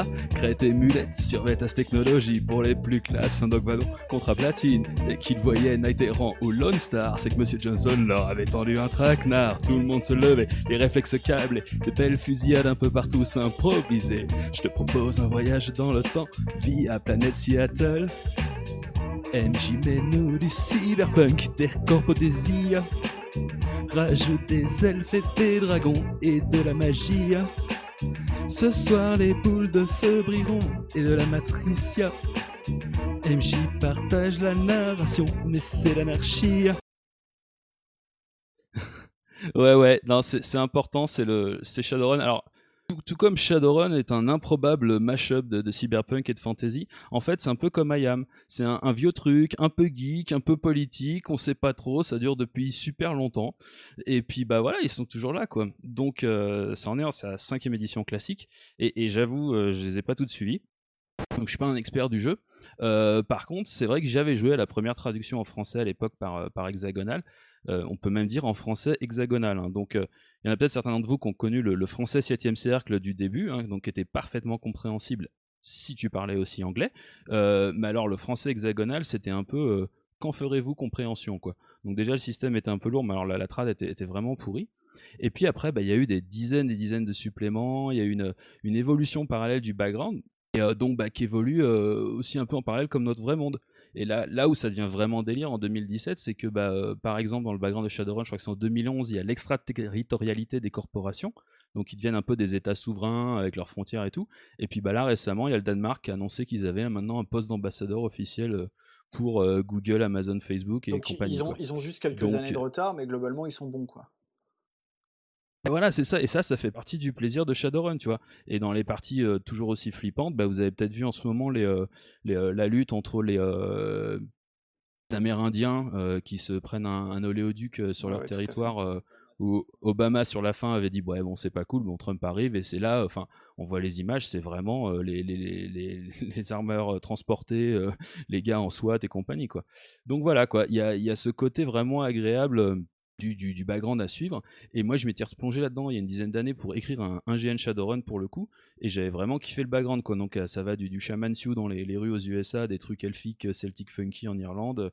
Mais voilà, le système avait dégoûté parce qu'il y avait juste trop de points, trop de chiffres, trop de trucs à, calculer. Euh, c'est de la compta, quoi. C'est normalement de compta, de, gestion de pool 2D, de, de tactique. Ouais, moi, Et moi, moi, Shadowrun, c'était mon premier jeu de rôle. le premier jeu de rôle que j'ai fait en tant que MJ, j'avais 15 ans et ça a été un, grand traumatisme pendant très très longtemps. Ouais, moi, mais rien que les règles de, Matrix dans la première édition, c'était n'importe quoi, quoi. Mais voilà, le truc, là où ça devient très très fort, et, c'est que, bah, en fait, je ne suis pas le seul. C'est-à-dire qu'on est un certain nombre à kiffer l'univers, mais à juste pas avoir pu blairer les règles. Et, euh, et en fait, c'est peut-être, je sais pas si le déclic s'est fait avec Eclipse Phase, parce que maintenant, bah, Shadowrun, c'est plus Phasa, c'est euh, Catalyst Game Labs. Et euh, Catalyst Labs, bah, tout comme Eclipse Phase, en fait, il y a des versions Fade, des machins qui, qui arrivent, bah, ils se sont dit, voilà, il y a peut-être des gens qui sont peut-être un peu plus vieux, qui sont un peu moins experts comptables, qui ont envie de faire autre chose. Et donc, on va leur faire un truc ce qu'ils ont fait, c'est euh, Shadowrun Anarchy. Euh, donc le but c'est de gagner le, garder le même univers, mais vraiment exactement le même, et de simplifier à mort le système. Et attention, oui, introduire un peu un partage de narration plus large. Ça y est là, ça y est. Tu as lâché on, va voir si c'est vraiment. ah ouais, non mais là, là vraiment, et puis là on va voir si c'est coupable ou pas. Alors accusé, euh, pardon, veuillez présenter les faits. Donc l'effet, euh, donc l'objet du daily, hein, c'est un PDF de 218 pages pour 15 dollars en ce moment sur DriveThru. Donc euh, c'est financièrement euh, carrément honnête. bon, c'est du bicolonnage clairement destiné à être imprimé. Hein, donc si vous avez une, une, petite tablette comme moi, c'est un pas super agréable à lire, mais ça va, ça se passe mieux sur un, gros écran. Et puis, bah, vous arrivez là-dedans et vous dites, mais attends, c'est quoi cette arnaque? Il y a un système de résolution ultra classique, euh, carac plus compétences plus modificateur euh, dual environnement, euh, à l'équipement, aux avantages et inconvénients, on lance des D6, et chaque dé qui fait 5 et 6, c'est un succès. Et puis bah, en face, le MJ lance pour le PMJ ou alors le, pour le facteur difficulté. Quoi. Il y a des points de vie, il y a des points de choc, il y a de l'XP, enfin, c'est bon, c'est juste un, un Shadowrun light en fait. quoi. Donc là, tu es un peu deg parce que tu dis, ok, ouais, vous avez juste enlevé euh, l'usine à gaz, quoi. Et en fait, bah, c'est un peu plus compliqué que ça. dire tout est simplifié, réduit, fusionné. Euh, et par exemple, tout ce qui est euh, cyberware, la magie et le hacking, ça, c'est des, shadow amps. Donc c'est un peu le, je sais pas, le même concept que les, pouvoirs de super-héros dans le héros système, par exemple. C'est que tu construis un effet, un, un, truc qui a un effet. C'est ce truc, ça peut être un implant, comme ça peut être un sort, comme ça peut être des pouvoirs spéciaux, quoi. Donc, ce côté-là, c'est un peu plus unifié. Il y a beaucoup moins de listes de, de, plein de trucs avec plein de petites caracs et plein de, coups. Euh, le bonheur de tout ça, bah, c'est que c'est quand même beaucoup plus lisible. On voit quand même qu'ils ont laissé un peu de description de flingue, hein, parce que quand même les catégories de flingue, c'est important. Quoi. Et puis, tu là pour jouer un groupe de, de, mecs qui vont faire des opérations un peu musclées quand même. Quoi. Euh, alors, ce qui est rigolo, c'est qu'ils ont enlevé plein de règles débiles, donc tout ce qui est genre euh, diagramme de dispersion de grenades. par contre, il reste des trucs, genre il y a des règles sur l'étouffement. quoi.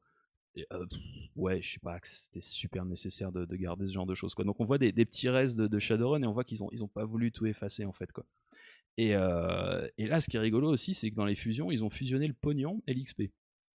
Alors, on pourrait dire que c'est un retour aux sources avec les histoires de, pièces d'or qui rapportaient les XP à Donge. Tu veux dire qu'en fait, pour un jeu qui s'appelle Anarchy, il se révèle ultra capitaliste, quoi c'est du, du, capitaliste, euh, on va dire, synthétique. Euh, donc les fameux New Yen, donc l'argent en jeu, il existe dans l'univers de jeu, mais il n'existe pas vraiment pour les PJ. Donc euh, le karma et l'XP et le pognon, c'est à peu près la même chose. Donc quand tu fais des, aventures, bah, t'es récompensé, genre ton roleplay ou machin en, karma, mais aussi ton perso bah, qui fait le job que Monsieur Johnson lui a donné, genre aller chercher un scientifique dans la corporation machin, payé en karma aussi quoi. Et donc tu peux même négocier ton salaire et en fait tu vas négocier le nombre de points de karma que te va, te va rapporter le, y a une scénar. Justification au niveau de l'univers de jeu? Enfin, est-ce que le ah non non non, c'est des Nuyen. C'est des Nuyen, mais c'est juste que toi tu les, euh, en tant que joueur, tu les, tu les vois pas quoi. Alors là où ça devient rigolo, c'est que bah, quand tu mélanges euh, points de création XP et puis, euh, et puis pognon, bah, tu te retrouves avec des trucs bizarres, genre si tu veux une grosse armure à la création, ça va te faire baisser tes points de compétence, tu vois. Euh, et c'est pas t'as un malus au mouvement, c'est non, non, on va t'enlever des points pour mettre dans les compétences. Parce que tu les as mis en porter une grosse armure, tu vois. Donc euh, il y a des trucs comme ça un peu, euh, ouais, ok, je, vois le côté ludique, mais on, perd un peu le, le, côté un peu bah, près de ses sous qu'on pouvait avoir dans un jeu, dans un jeu cyberpunk, quoi. Et donc les scénars, voilà, donc il y a le scénar classique de on rentre dans la corpo, on fait sortir le, scientifique plus ou moins contre son gré. ce qui est très très fort dans cette histoire, c'est que dans le bouquin, il y a à peu près 40 pages de scénar et c'est des synopsis. Donc la plupart tiennent en une page, donc c'est des trucs assez courts, assez simples. Donc vous attendez pas des longues descriptions de, personnalité et de background des PNJ, hein. ils, sont, ils sont expédiés souvent en une ou deux lignes. Mais bah voilà, il y a des objectifs, euh, il y a des scènes euh, prévues, et euh, les décors varient pas mal. Donc comme bah, dans Shadowrun il y a de la magie, il y a du cyber, il y a du machin, et puis c'est assez mondial, on sort de Seattle, il y a des, des scénars qui se passent dans différents pays arabes, avec différentes influences sur comment est-ce que l'islam traite les méta-humains. Il y a des scénars qui se passent dans des mondes féeriques où ton, cyberware va devenir un équivalent médiéval fantastique. Enfin voilà, ça part quand même bien dans tous les sens. Donc les gars, sont pas foutus de ta gueule. quoi. C'est pas niveau, background et scénar. Il y a tout dedans. Enfin, il y a tout. Il y a de quoi jouer dans, dans vraiment tout un tas de, domaines et tu peux vraiment explorer à peu près tous les, tous les domaines de, de Shadowrun. Beaucoup d'éléments de background qui pouvaient être présents dans divers suppléments. Exactement ça. Donc il y, a, une petite chronologie, mais bien sûr qui rentre pas dans tous les détails des, trucs insectes et des machins. Et, donc tu as l'arrivée des technomanciens, les gens qui peuvent se connecter à la, matrice sans, sans, implant ni rien. Mais bah, ils sont mentionnés, ils sont là et puis ça rentre pas dans les, dans les détails. Quoi. Donc il n'y a, pas, a pas trop de détails, mais il y a juste assez pour que bah, c'est parti. quoi. Et, j'étais vraiment, surtout pour un jeu américain, très agréablement surpris par la quantité de, de matos de jeu, de, de scénar. Parce que tu t'es coltiné le background, tu, tu as un peu travaillé avec, mais est-ce que c'est, ça te semble compréhensible pour des gens qui n'ont jamais joué à Shadowrun? Alors, dur. Euh, en fait, on va être très honnête, le ton, euh, il est clairement écrit plus pour des gens qui reviennent à Shadowrun que des gens qui arrivent à Shadowrun. Euh, la note d'intention dès le départ, elle est assez claire. c'est abondamment illustré, donc tu vois assez rapidement à quoi ça ressemble je pense qu'il y a pas mal de gens qui ont connu les jeux vidéo aussi. Donc, il y a, tu vois, il y a tout un tas d'introductions. Je pense pas que ce soit un super jeu de rôle d'introduction au jeu de rôle. Mais euh, pour un release de base qui voit à peu près, ouais, bah, le cyberpunk c'est quand même rentré dans la culture générale maintenant. Bon, bah là c'est du cyberpunk avec des indiens et des elfes, quoi. Donc euh, c'est assez accessible. Par contre, c'est pas là-dedans que tu vas chercher euh, toutes les finesses du, du, background de Shadowrun, quoi. Une version digest quand même, quoi. Donc jusqu'ici, ça aurait pu s'arrêter là. C'est-à-dire que ça aurait pu vraiment, voilà, une version light. Mais où est l'anarchie dans tout ça? Euh, alors, euh, j'ai écouté des podcasts de, de, jeux de rôlegie francophone, n'est-ce pas? Donc, on, m'a dit que l'anarchie c'était l'ordre moins le pouvoir. Donc, euh, est-ce que le, jeu de rôle anarchiste c'est la narration moins le MJ bah, La narration moins le MJ, non, pas dans, pas dans Shadowrun.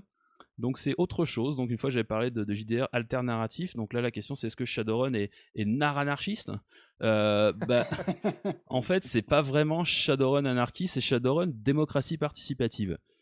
Ouais donc ça fait un peu moins classe, mais, mais c'est plutôt ça. Donc c'est à dire que le, y a un MJ euh, qui démarre le scénar avec la, scène classique du, monsieur Johnson qui donne la mission et tout. C'est juste qu'après bah, il fait passer la, narration euh, au joueur qui est à sa gauche et le joueur qui est à sa gauche, il va dire ce que fait son perso, mais il va aussi bah, dire ce qui se passe autour de lui, euh, décrire l'univers, euh, les PNJ, les conséquences de ses jets. Euh, et donc bah, il se retrouve vraiment avant, avec le rôle de MJ avant de passer au, au suivant.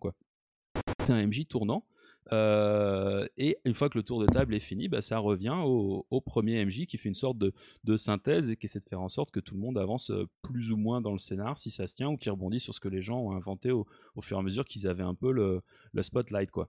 Donc euh, c'est une bonne idée. Ce qui est bizarre, c'est qu'en fait, il n'y a pas beaucoup de règles autour de ça. quoi. Donc il y a beaucoup de conseils. Alors là, bah, pour les gens qui hurlaient la semaine dernière sur les jeux tradis n'expliquent pas comment on le, joue, comme là c'est une modification d'un jeu tradi, c'est entièrement orienté sur alors attention les enfants, maintenant papa il va vous donner le volant de la voiture, donc faites pas trop le con, hein, suivez bien la route, voilà comme ça qu'on fait. Et quand vous passez le volant au suivant, faites pas une grosse embardée comme un malade, respectez la direction générale du véhicule. Et ils donnent l'exemple bah, du oui et dans l'impro, et ils disent même, si vos joueurs comprennent pas comment on fait, faites-leur regarder un spectacle d'impro pour que les gens voient comment on rebondit sur les, créations des autres. Il y a plein de conseils sur euh, si vous avez un, joueur sans torrette euh, ou mollusque ou je sais pas comment vous les appelez chez vous ou, tapisserie, euh, ne lui mettez pas la pression posez-lui des questions sur euh, et, ça, est-ce que ça se passerait ou quelles sont les conséquences de tel truc. Enfin voilà, c'est vraiment pour faire entrer en douceur un partage de la narration un peu plus ouvert qu'avant. Et, c'est vraiment écrit pour des gens qui ont fait que du tradit toute leur vie et en disant bon bah voilà, maintenant vous allez vous, détendre un peu et puis contribuer un petit peu plus. Alors il y a quelques règles quand même pour le faire tourner le truc différemment. Alors d'abord pour les combats où là, bah, au lieu d'avoir quelques minutes euh, de, narration, tu as juste euh, ton round de combat, quoi. Donc c'est euh, une ou deux actions selon tes, réflexes plus ou moins rapides. Il y a des plot points donc, qui normalement te permettent d'interrompre le tour de l'autre, de reprendre la parole, ou de lui d'envoyer des emmerdes. et notamment les plot points quand tu les implants réflexes câblés, des plot points en, en, en, tour de combat, parce que bah, tout simplement, vu que la narration elle est par tour, et que les implants sont bah, des, règles comme ça pour affecter le système de jeu, bah, ton implant cybernétique te donne des plot points parce que ça te permet d'affecter la narration vu que tu vas dire ah bah je t'interromps, j'agis avant ou j'agis encore une fois, ce genre de choses quoi. Donc ça devient un peu euh, le, mélange de, cybertechnologie et de narrativisme qui, sont assez marrants, mais ça fait que bah, ça va être des combats au tour par tour quand même assez lents pas, on n'est pas passé sur une scène où tu vas décrire plein de trucs tout seul. C'est en combat, c'est chacun fait à son tour. Et la troisième manière, c'est euh, ce qu'ils appellent le talk time, c'est-à-dire qu'ils se sont rendus compte que faire du tour par tour avec les autres qui sont supposés rester un peu silencieux, bah, c'est un peu chiant. Euh, donc le MJ peut dire ouais mais attendez là on est dans une scène avec plein de gens qui parlent donc talk time euh, il n'y a plus de tour de parole et on roleplay ça en live jusqu'au moment où quelqu'un a la mauvaise idée de vouloir faire un jet de baratin un truc comme ça et là comme c'est du système bah, ça repasse en, en tour de narration. du coup, euh, ouais, la manière dont tu l'écris, on a un peu l'impression qu'ils sont le cul entre deux chaises. J'ai du mal à voir comment ça peut tout à fait tourner en jeu. Enfin, je sais pas. Exactement. Et, moi, j'ai dû le relire plusieurs fois et c'est là où je me suis dit, putain, il faudrait que je le teste. Et le problème, c'est que selon avec qui tu vas le tester, euh, si tu vas jouer avec des joueurs super tradis, ils vont quand même voir le MJ comme un, chef d'orchestre et, euh, et, tu peux avoir un rôle, on va dire, de monteur, quoi, de faire des cuts, de faire des, ce genre de choses. Ou tu peux au contraire dire non, non, euh, quand c'est à toi de parler, je me tais. Et l'idée, c'est vraiment euh, l'analogie du micro. Quand quelqu'un a le micro, euh, les autres à la rigueur, ils peuvent faire les chœurs, mais, mais c'est vraiment la personne qui tourne qui, décide de ce qui se passe, sachant que les PNJ, ce sera quand même le MJ qui va jeter les dés pour les PNJ. Quoi. Donc il y a, le MJ, il est, il est jamais, il jamais vraiment absent, même quand il n'a pas, le, pas le tour de parole. Quoi. Donc c'est pas grave, hein. c'est juste qu'ils ont, ils ont décidé d'introduire ça en douceur. Et ce qui est décevant, c'est que la manière dont ils l'introduisent, c'est vraiment des paragraphes de, conseils plutôt qu'un un système de jeu vraiment euh, ludique pour le coup. Donc moi je trouve que c'est une très bonne idée. Euh, ce qui est vraiment euh, marrant, c'est cette, tu sens qu'ils ont envie que les gens y jouent quoi. ils n'ont pas envie de se couper de leur base, qui aime bien faire du calcul Excel, mais il y a des règles d'adaptation donc entre Shadowrun 5 et Anarchy pour pouvoir bah, simplement réutiliser tous les scénarios qui traînent. Euh, donc tu n'es pas obligé de prendre juste des synopsis, tu peux avoir des, scénarios écrits un peu à l'ancienne. Euh, et dans l'autre sens, si tu as des, euh, des, persos que tu as bien aimé avec Anarchy mais que tu as envie de passer à la version un peu plus crunchy, il y a des règles de conversion, dont notamment la, règle de conversion mythique du point de karma. Donc il vaut le point de karma, le cours est à 2000 nuyen. Donc si tu arrives, si arrives avec tes points de karma de Anarchy, ça va te donner 2000 nuyen quand tu passeras en cinquième édition. Voilà. Alors, est-ce qu'il y aura de l'inflation? Est-ce que les gens vont spéculer sur le karma et les d'ici au prochain Il y a, il y a, quand même une question qui se pose sur le fait de pouvoir jouer les scénarios euh, de, des éditions euh, précédentes dans ce système? C'est si on, on fait tourner le maître de jeu, comment est-ce qu'on fait si on arrive avec notre scénario tout préparé? Et c'est ça, de toute façon, là, Anarchy, il y a un scénario tout préparé. C'est juste qu'il est, il est, euh, il est moins rédigé que d'habitude, mais c'est ce qu'on appelait un synopsis avant. Quoi. Mais comment ça marche? Parce que si on laisse les clés de la voiture aux autres joueurs, euh, si, ils envoient le scénario dans le décor, euh, ce qui peut être très amusant, mais qu'est-ce qu'on fait? Enfin, On essaye de. de, Ben, on en revient à la, à la, à la règle d'or et au conseil OMJ vraiment à l'ancienne du bah, essayez d'expliquer avant, de vous mettre d'accord sur le genre d'histoire que vous voulez. en même temps, faites pas du railroading trop visible et bourrin. Ne dites jamais non. Donc tu es supposé faire du oui et. rebondissez sur les propositions des autres et en même temps il y a écrit bah, si vous avez envie de passer à la scène suivante en tant que MJ c'est aussi votre prérogative de dire ok Trois heures plus tard, vous êtes à tel endroit, il y a machin qui vient vous voir. Un peu paradoxal, quoi. Le, je, je, veux, bien que le oui et c'est un principe qui peut avoir du sens, mais il est quand même finalement un opposé à la logique de, de scénario préécrit? Exactement. C'est-à-dire que c'est du scénario préécrit, mais qui peut, un, être complètement déraillé, et deux, qui va vraiment dépendre de la capacité de création et les, envies de, délire des joueurs, sachant que les joueurs n'auront le contrôle vraiment principal que sur leur perso, pas sur les persos des autres, donc ils vont plaider pour leur perso, mais avec un rôle de MJ pour l'ambiance générale, pour l'environnement aussi, et surtout pour la gestion de l'échec. Et c'est là où ça devient intéressant, c'est-à-dire que les plot points où le, truc de base c'est ah bah, je te coupe la parole ou euh, j'interviens ou il se passe tel truc, c'est aussi euh, je me mets une emmerde. Donc euh, si je veux déclencher une arrivée de, garde, je vais dépenser un plot point. Donc tu dépenses des plot points pour des trucs qui à la fois mettent ton perso dans la merde et peuvent aider ton perso. Et à chaque fois c'est rendre l'histoire intéressante, qu'est-ce qui sera encore plus cool. c'est ça le, le, conseil qui est donné, quoi. Tu vois, c'est d'essayer de construire une histoire cool c'est pas du tout du freestyle complet. Euh, ils disent vous pouvez complètement ignorer euh, le, scénar donné, mais ils en donnent quand même. On peut être amené à, à, faire ce qui serait une hérésie dans une partie de Shadowrun classique, à savoir jouer pour perdre. Et ils disent justement, vous devez morfler, c'est quand même l'aventure. Tu choisis, à trois niveaux, euh, niveau gang, niveau street ou niveau euh, Shadowrunner de la mort. Euh, donc tu as des caractères plus ou moins balèzes. Et, et puis ce qui est rigolo aussi, c'est que comme vraiment, ils voulaient vraiment pas choquer le, le Pékin moyen, tu peux changer la puissance du MJ et la puissance des joueurs y a, euh, tu peux décider que le MJ a beaucoup plus de, puissance, un peu comme un jeu tradit, euh, ou au contraire euh, qu'il en a moins, et donc la manière dont il va affecter les GD des, des PJ sera, sera variée selon ce que les gens auront décidé au début, quoi. Donc à chaque fois, il y a un peu des bon, mais si vous voulez pas le faire, vous pouvez faire comme ça, quoi. Donc c'est assez, c'est assez ouvert en fait, quoi.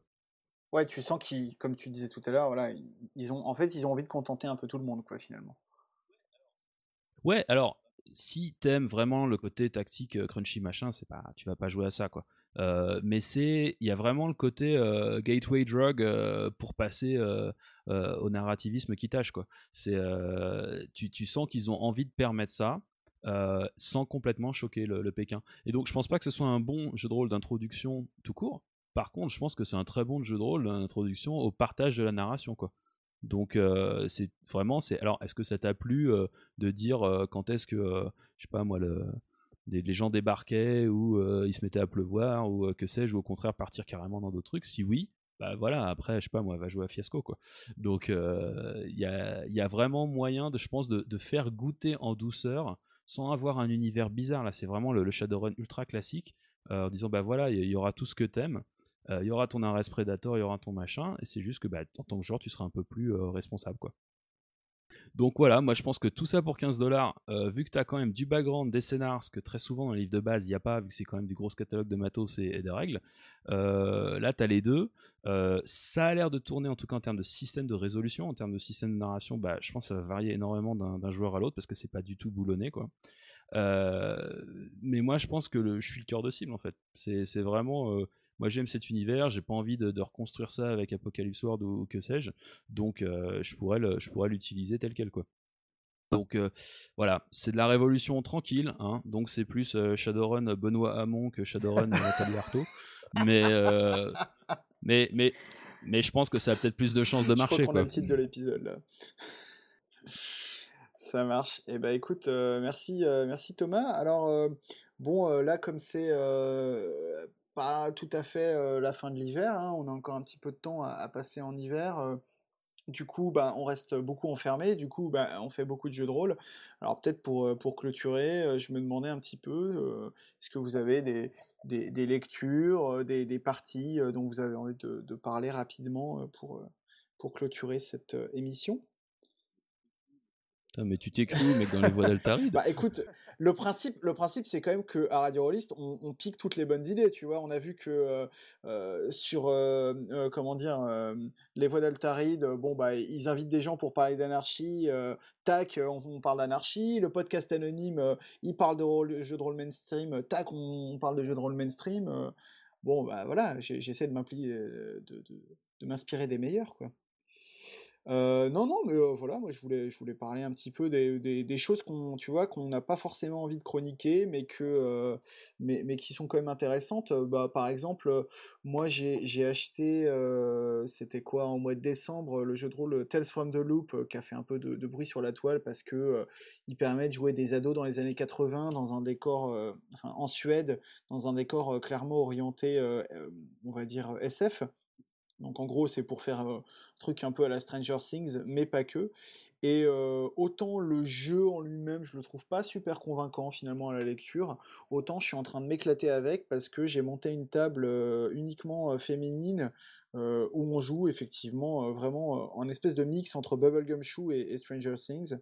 Euh, et c'est très très cool. Donc je pense que je parlerai pas du jeu, mais euh, il permet quand même des belles choses. Et puis euh, ça permet aussi quand même d'avoir des parties avec une bande son de, qualité, quoi. Et ça c'est important. Ouais, alors moi le, truc que j'attends impatient, c'est bah, j'ai reçu, faut savoir la, voilà, la puissance des vœux de Radio ouais. quand même. Hein. Pour le moment, on a enregistré les vœux et, maintenant bah, j'ai reçu mon Hollywood. Hein. donc le, Kickstarter d'Hollywood avec une quantité de matos de dingue. Donc euh, j'espère jouer des petits bouts de campagne euh, selon le calendrier qui, collera euh, ici localement en, Suisse. Donc ça, ça me, ça me rend tout fou. Et puis bah, je ne la chroniquerai pas parce qu'il y a des, gens qui font ça mieux. et puis sinon, bah, en GN, il y a un, un, GN où je vais jouer un meneur slash meneuse de revue cabaret dans l'Allemagne des années 30. Donc euh, là, ouais, il risque d'y avoir du, taf de préparation, ça, ça ah, risque d'être intéressant. Ah Hollywood, euh, moi j'ai commencé la, campagne. Alors autant le, premier scénar de la campagne, qui est un peu une espèce de prologue, j'étais pas très convaincu. Autant là, maintenant qu'on a commencé un petit peu euh, le, deuxième scénar, donc le début de la campagne à proprement parler, c'est plutôt cool pour le moment. Et effectivement, le fait d'avoir les portraits de tous les PNJ de la campagne, que le, le, MJ va te sortir, alors lui il ressemble à ça, lui il ressemble à ça et tout vachement. C'est vachement cool, d'autant plus que tu te retrouves vite à faire une, une carte des relations pour t'y retrouver, donc quand tu as les portraits, c'est pas mal. moi à l'inverse, ça sera plutôt une déception puisque j'ai reçu Reflection, euh, qui est un jeu que j'avais kickstarté et dont le pitch est qu'on joue un duel à mort entre deux samouraïs, duel entrecoupé de scènes de flashback où on comprend ce qui a mené les deux personnages à, à se combattre. Alors, donc un pitch plutôt cool. Euh. Alors c'est un pitch qui est super cool, c'est un pitch qui évoquait un autre jeu de Cess Ben Ezra qui s'appelait Showdown, qui avait exactement le même pitch, sauf que c'était plus générique. On n'incarnait pas forcément des samouraïs. Et euh, moi je trouve qu'avec un pitch pareil, euh, on n'a pas le droit de rater un jeu. Enfin, c'est un pitch qui est vraiment, qui est déjà tellement chouette, qui, qui, enfin, qui, qui, fait tel, enfin, qui moi me, me susurre plein de promesses à mes oreilles. Enfin, moi, on me dit ça, j'ai l'impression que je vais avoir le meilleur jeu du monde. Et dans les deux cas, hein, que ce soit Showdown et Reflection, on a des jeux qui sont extrêmement décevants, avec des mécaniques super abstraites, qui n'ont aucune tension, une structure narrative extrêmement rigide et, complètement sans intérêt. Donc là, euh, là je, autant j'avais testé Showdown et ça avait confirmé mes craintes, autant là, je ne lancerai même pas une partie. Sinon, en GN, très rapidement, on avait invité Muriel pour nous parler de transparence et de ces jeux il y a, il y a quelques mois. Et là, bonne nouvelle, c'est un truc qui est finalement qui arrive pas si souvent. Enfin, le, milieu du GN est un milieu où beaucoup de choses se passent par des, événements. Enfin, pour jouer finalement, il faut être là le 16 mars à, telle heure avec tel joueur, avec l'organisateur qui va organiser son jeu. Et il y a beaucoup beaucoup de jeux qui sont dont on parle beaucoup, mais finalement dont on ne peut pas jouer, enfin, auquel on ne peut pas jouer si on ne rencontre pas les, organisateurs ou organisatrices. Et là, Muriel vient de mettre à disposition son avant-dernier jeu qui s'appelle Fleur de mai, qui est un huis clos avec des thématiques extrêmement sensibles qui se passe dans, un, dans une maison close. Et donc c'est un jeu qui a, qui a, des thématiques très très dures, mais qui en même temps, en termes d'organisation, et, me semble assez modeste et peut s'organiser finalement assez facilement. donc, en termes matériels en tout cas, avec une, une dizaine de joueurs. En fait, Muriel est la gourou de Radio Rollis parce que le, fameux jeu Cabaret 30, c'est Rêve d'absinthe, qui est un jeu de Muriel. Quoi. Donc euh, voilà, nous sommes tous sous son pouvoir. Et eh bah... bon, bah, bah, gloire à Muriel alors. Hein. C'est tout ce que j'ai envie de dire. Je pense qu'on va, on va conclure euh, là-dessus. C'est bien que tu finisses par ça parce que j'avais un, peu peur que de devoir conclure sur, euh, sur ta déception. Donc, oui, et puis en plus, c'est pas vraiment mainstream, donc. C'est ça, bah ouais, voilà, c'est ça. J'ai pas sorti un autre scénario de Pathfinder. Ouais, là... là... on va pouvoir revenir à nos vieux démons, non, parce que... parler de jeux extrêmement chelous. Donc là, avec ces jeux-là, on est, avec ces jeux-là, en plus, on est à fond dans un, euh, le romanesque, deux, euh, l'intégration de métatechnique à la nordique. Donc c'est vraiment euh, là, on est on est loin, bah, du bah, mainstream. Bah, vous voyez, on a tenu à peu près une heure et demie. on a tenu à peu près une heure et demie, puis voilà, voilà, on retombe dans nos vieux travers. Je pense que je pense que définitivement, on n'y arrivera pas. Hein. Euh, mais si, mais si, on y arrivera petit à petit. Bah, en tout cas, merci à tous les deux. Et puis, euh, pour nos auditrices et nos auditeurs, je vous dis au mois prochain. Salut Salut les gens